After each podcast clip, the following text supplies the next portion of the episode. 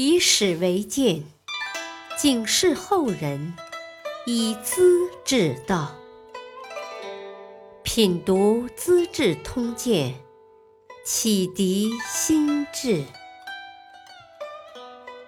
播讲汉乐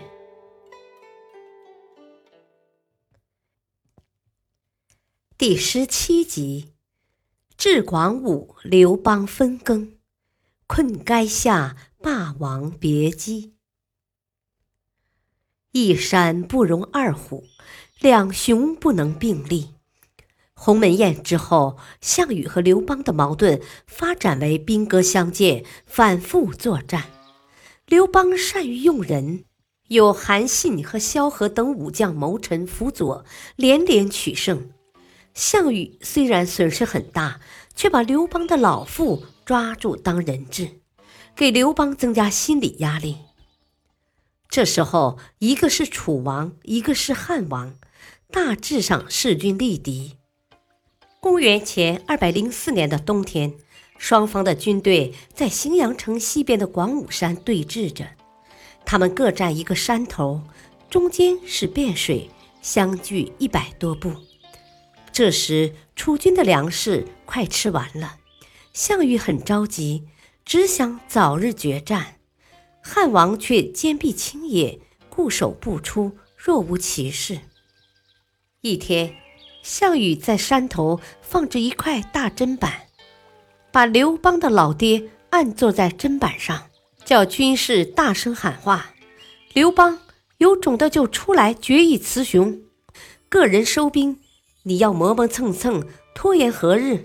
对不起，我们要煮了你家老太公，放点调料，大家来喝肉汤吧。”汉王看在眼里，急在心头。他明白，此时此刻态度越软，表现越急，对方就会越狠，事情就更糟了。要是装的若无其事，大大方方，也许会有转机。于是叫人答话：“项王啊，当初我俩在怀王面前，不是结为兄弟吗？不是焚香立约，同生共死吗？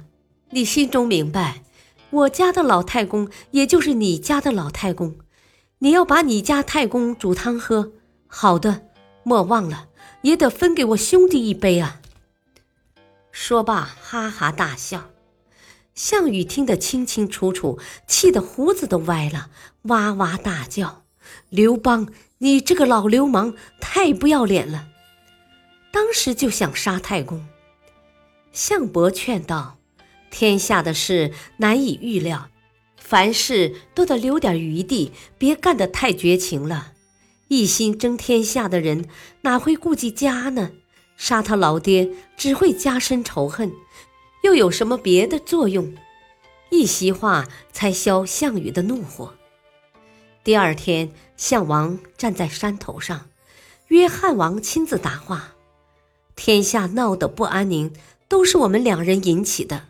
今天我要单人独马跟你比试，决一胜负。从此收兵，别叫老百姓跟着受罪了。说罢，跃动乌骓宝马，要跳过河来。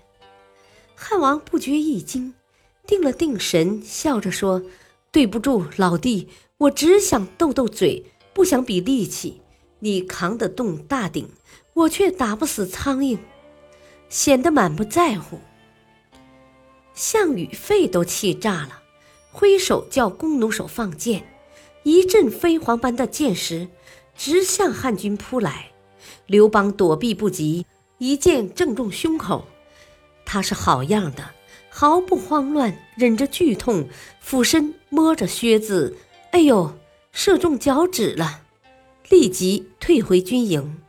原来他是怕说出自己伤重，影响阵前将士的情绪，动摇军心，给敌方以可乘之机。果然老练机智，楚王没占到便宜，也就收兵回营了。汉王养好伤痛后，约会齐王韩信，对楚王发动夹攻。项羽不断吃败仗，将士伤亡越来越多，一天不如一天。公元前二百零三年的深秋，汉王派人来见楚王，请求送还老父亲。项羽乘机要求讲和，以鸿沟为界，平分天下，西边属汉王，东边归楚国。汉王答应了，项羽才将刘太公和汉王的夫人吕后同时放回，带领大军东返彭城，今徐州去了。汉王本想回到关中去的，张良和陈平极不赞成，几次说服汉王：“大王如今占有半个中国，诸侯都愿服从你的调动，形势好极了。项羽已是精疲力竭，上天不会保佑他的。这时候，大王如果手软，就是养虎遗患了。”汉王马上联络韩信和彭越。调兵东进，攻下了楚王的重要据点寿春。年底，将项羽包围在垓下。垓下在今天安徽灵璧县东南，是个高岗，峭壁悬崖有三四丈高，一边向田野缓缓的倾斜。项王被逼在岗顶，修筑起比较坚固的堡垒。他主动出击。和汉军几次交锋都被打退，战士越来越少，粮草也快用尽，便坚守必在，再不出战。而山岗周围各国军队层层围困，绵延几十里，夜里篝火无边无际，天上的月光都暗淡失色，西风阵阵掠过田野，送来断断续续的梆子声，好不凄凉。项王已经多日不曾休息了，困倦的眼睛也睁不开，正在营帐里打盹儿，忽然一阵歌声隐隐传来，像在诉说，又像在哭泣。随着阵阵野风，一忽高扬清晰，一忽低沉呜咽，好亲切的歌声啊！项羽的睡意完全没有了，他又侧耳静听了一会儿，是的。是我家乡的小调，项羽凝神再听，哎呀，他们怎么有这么多的楚国人？莫非，莫非刘邦把楚国都占去了？我的军队都投降了，楚国的壮年男子都跟他当兵了，转过头来都向我进攻了。头脑一阵混乱，心如万箭乱钻，热泪滚滚而下。项王颓然的跌坐在虎皮床上，他的夫人虞姬没有睡稳，听到周围的歌声，也是一阵阵的难受。他坐起来，灯影下，只见项王已是泪水满面，往日的神威全无踪影，好像一头困在笼中的狮子，疲倦了，麻木了。几年来，他跟随项王东征西战，不论形势如何危急，他总是目光闪亮，赫赫一声，千军万马跟着他，就像海潮决堤，哪里碰得过障碍？他在刀枪血肉中冲突奔驰，也从来没遇到过对手。可如今，他竟那样苍老衰弱，那么可怜。他的豪气和神威到哪里去了？帐外是幽冷的月光，梆声响着三点，他无法保持冷静，也没话安慰夫君。倒了一盅酒，捧到项王面前，柔声地说：“大王，功名事业，值得悲伤痛楚吗？放开胸怀，饮一盅吧。臣妾给你助兴。”他拿起床边的长剑，再摆开双手，轻缓缓地舞了起来。项王禁不住一阵激动，随着舞蹈的节拍，从胸底涌出悲声：“力拔山兮气盖世，时不利兮骓不逝，骓不逝兮可奈何，虞兮虞兮。”奈若何？这是项王对事业和人生的执着留恋呢，一种英雄末路的悲愤苍凉感情，随着浑厚低沉的调子弥漫在大帐里，流动在帐外的夜空中。侍卫们、战士们全都呜咽的悲泣起来。是的，我的力气无穷无尽，足以拔起山岳，撼动大地。可悲时运不好，连乌骓马也筋疲力竭，再也走不动了。马呀马呀，老朋友，我该如何安排你呢？夫人呀夫人，我们该怎么办呢？项王已经心力交瘁，在与人生战场一切美好的现实做最后的告别呢。虞姬早已泪流满面。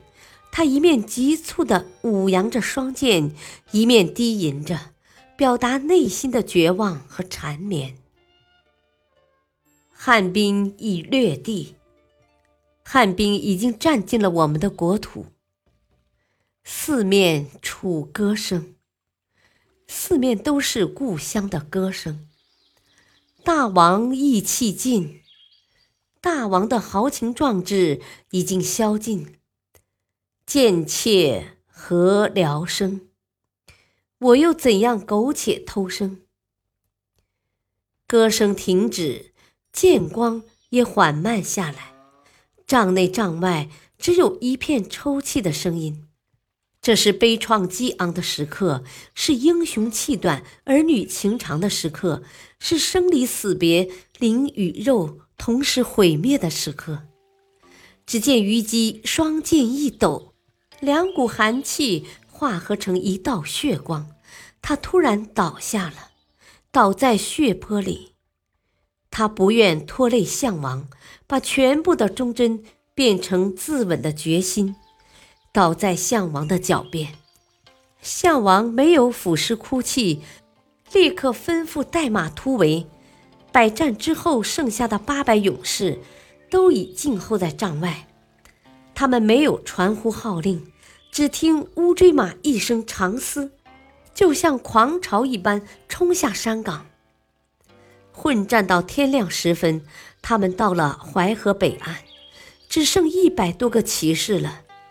项王分不清方向和道路，问到一个农夫，那农夫随手向左边一指，一群人蜂拥向前，竟陷到一片泥潭中了。等到把脚上路，项王清点人数，仅有二十八骑，几千敌军已经重重围了上来。项王知道这是最后的关头，跳下乌骓马，把大家聚在身边，深情地说：“我起兵八年，大小战斗七十多次，从没败过，终于称霸天下。”今天竟被困在这个烂泥滩中，是老天爷要我死，不是我打不过啊！我不甘心，要和诸位痛痛快快打一仗，看看是我打不过，还是老天爷要杀我。说罢，他将将士分成四队，四面冲击，几进几出，斩杀敌军数百人。等他们集中清点时，才少了两骑。项羽大声呼问：“到底怎样？”二十六名骑士衷心赞叹：“果然不错。”项王终于冲出重围，奔到乌江亭边。这是大江的北岸渡口，乌江亭长早就摆好了渡船，专等项王。他向项王作揖：“江东虽说偏僻，也有好几十万户人家，大王赶快过去。”重建基业以后，卷土重来并不算晚。汉军一到，我把渡船沉掉，他们插翅也难追上大王。项王从容下马，把缰绳套好，望着天空，对亭长笑道：“我还有脸过江吗？想当初，江东百姓交给我八千子弟，如今一个都没回来。”即使父老们同情我、支持我，让我称王，帮我重新干，难道我就不惭愧吗？接着解下缰绳，交给亭长：“这是我多年的伙伴，送给你吧。”汉兵又追上来了，项羽叫二十多人全都下马，展开短兵相接的肉搏战。他身上已受伤几十处。忽然，他看到汉军的骑兵司马吕马童，认出他是多年前的朋友，便问：“吕将军别后可好？”吕马童不敢正面相看，更不敢动手，只是指给他的副将王毅：“这就是项王。”项王又说：“听说刘邦收买我的人头，千金黄金万户侯，价钱不高。”现在我就为老朋友帮点忙吧，随即扬起佩剑，刎颈而死。王毅下马，割掉项王的首级，部下争抢项王的尸体，互相践踏，竟死了几十人。最后，骑将杨喜、吕马童和郎中吕胜、杨武等分得四支，连同王毅五个人，后来都封为。侯爵，感谢收听，下期播讲萧何月下追韩信，长乐宫中烹走狗。敬请收听，再会。